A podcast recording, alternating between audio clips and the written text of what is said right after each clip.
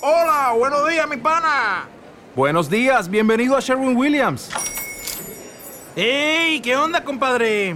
¿Qué onda? Ya tengo lista la pintura que ordenaste en el ProPlus app. Con más de 6.000 representantes en nuestras tiendas listos para atenderte en tu idioma y beneficios para contratistas que encontrarás en aliadopro.com. En Sherwin Williams somos el aliado del PRO.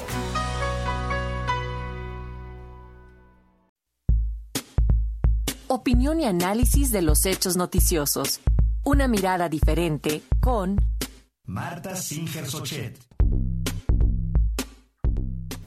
Y esta mañana la doctora Marta Singer, analista política, académica e investigadora de la Universidad Nacional Autónoma de México, nos habla acerca de la selección de candidaturas y su oferta político-electoral.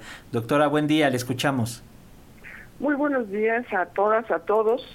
Ya estamos a unos segundos del banderazo. Ahora sí, el oficial oficial, en donde no habrá ningún impedimento para que eh, pues las candidatas, candidatos, candidates, todas las personas que van a competir en el proceso electoral y que será pues la opción eh, eh, a elegir por parte de la ciudadanía, comiencen a decirnos para qué quieren los cargos públicos y de qué manera van a, a actuar como representantes de la eh, ciudadanía. Y ese es un punto que verdaderamente eh, debe de preocuparnos cuando lo que nos importa es cuidar la democracia. Eh, efectivamente, la democracia no solamente es que cuando la gente llegue a ocupar el cargo hagan lo que tienen que hacer, sino que efectivamente pues surjan del de, apoyo de la ciudadanía que lleguen a ocupar esos cargos, no porque no haya otros, sino porque la ciudadanía vote por ellos. Y el punto está en que hoy en día los partidos políticos en nuestro país realmente están dejando mucho que desear.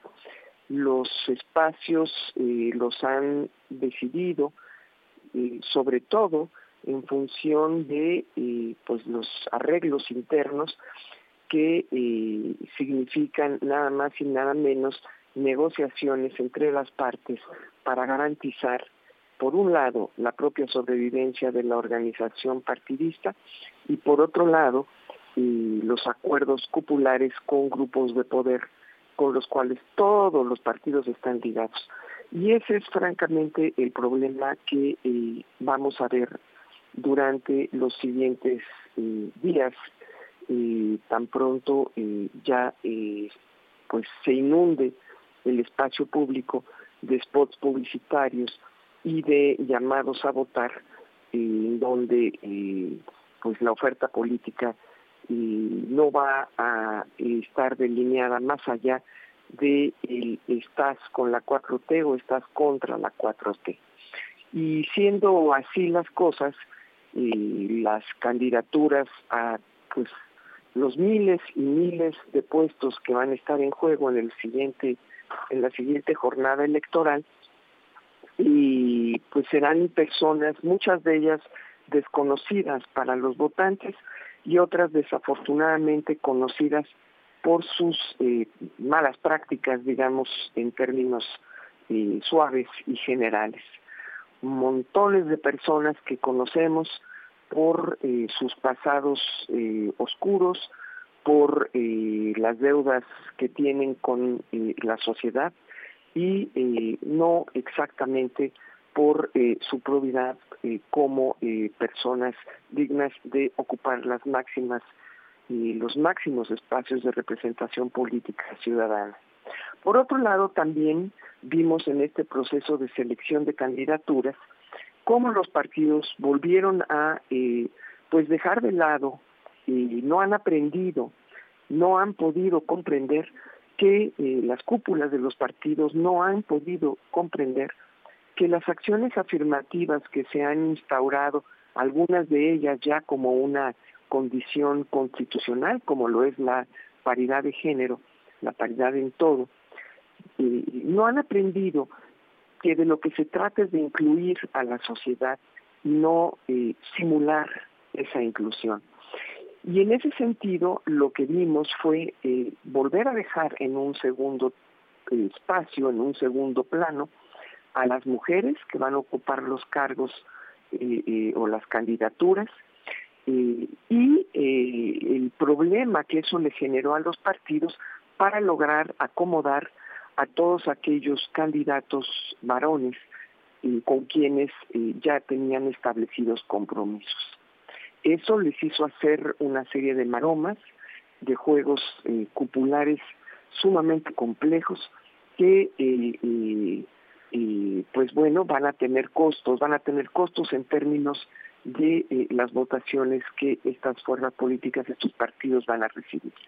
Por otro lado, para el otro conjunto de eh, población, el 20%, 25% de la población eh, que tiene como común denominador el pertenecer, el adscribirse como población perteneciente a pueblos originarios, el espacio de representación pues es nulo. Lo que ahí se eligió fueron personas, o lo que se eh, eh, eh, designó en las candidaturas, son personas ajenas a las decisiones de los propios pueblos originarios y que probablemente puedan probar el tener orígenes en pueblos originarios, valga la redundancia, pero eso no significa que hayan sido decididos por las asambleas comunitarias como sus representantes y que por lo tanto después los pueblos originarios reconozcan en esas personas quienes les representen en el espacio legislativo. Finalmente, el, otro grupo eh, enorme de personas que estarán representadas bajo las categorías de afromexicanos, de eh, personas con diversidades genéricas, de personas que tienen eh, eh, eh, alguna condición de discapacidad. todas esas personas serán elegidas pues por,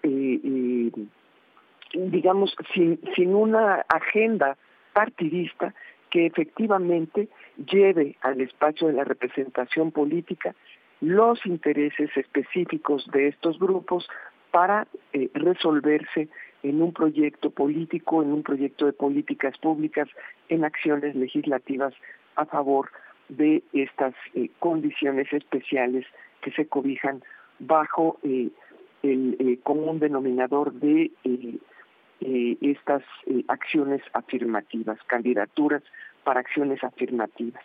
Lamentablemente llegamos una vez más a un proceso electoral que desgraciadamente será ambiguo en cuanto a eh, las agendas eh, para eh, la sociedad que está efectivamente esperando espacio para ser representada.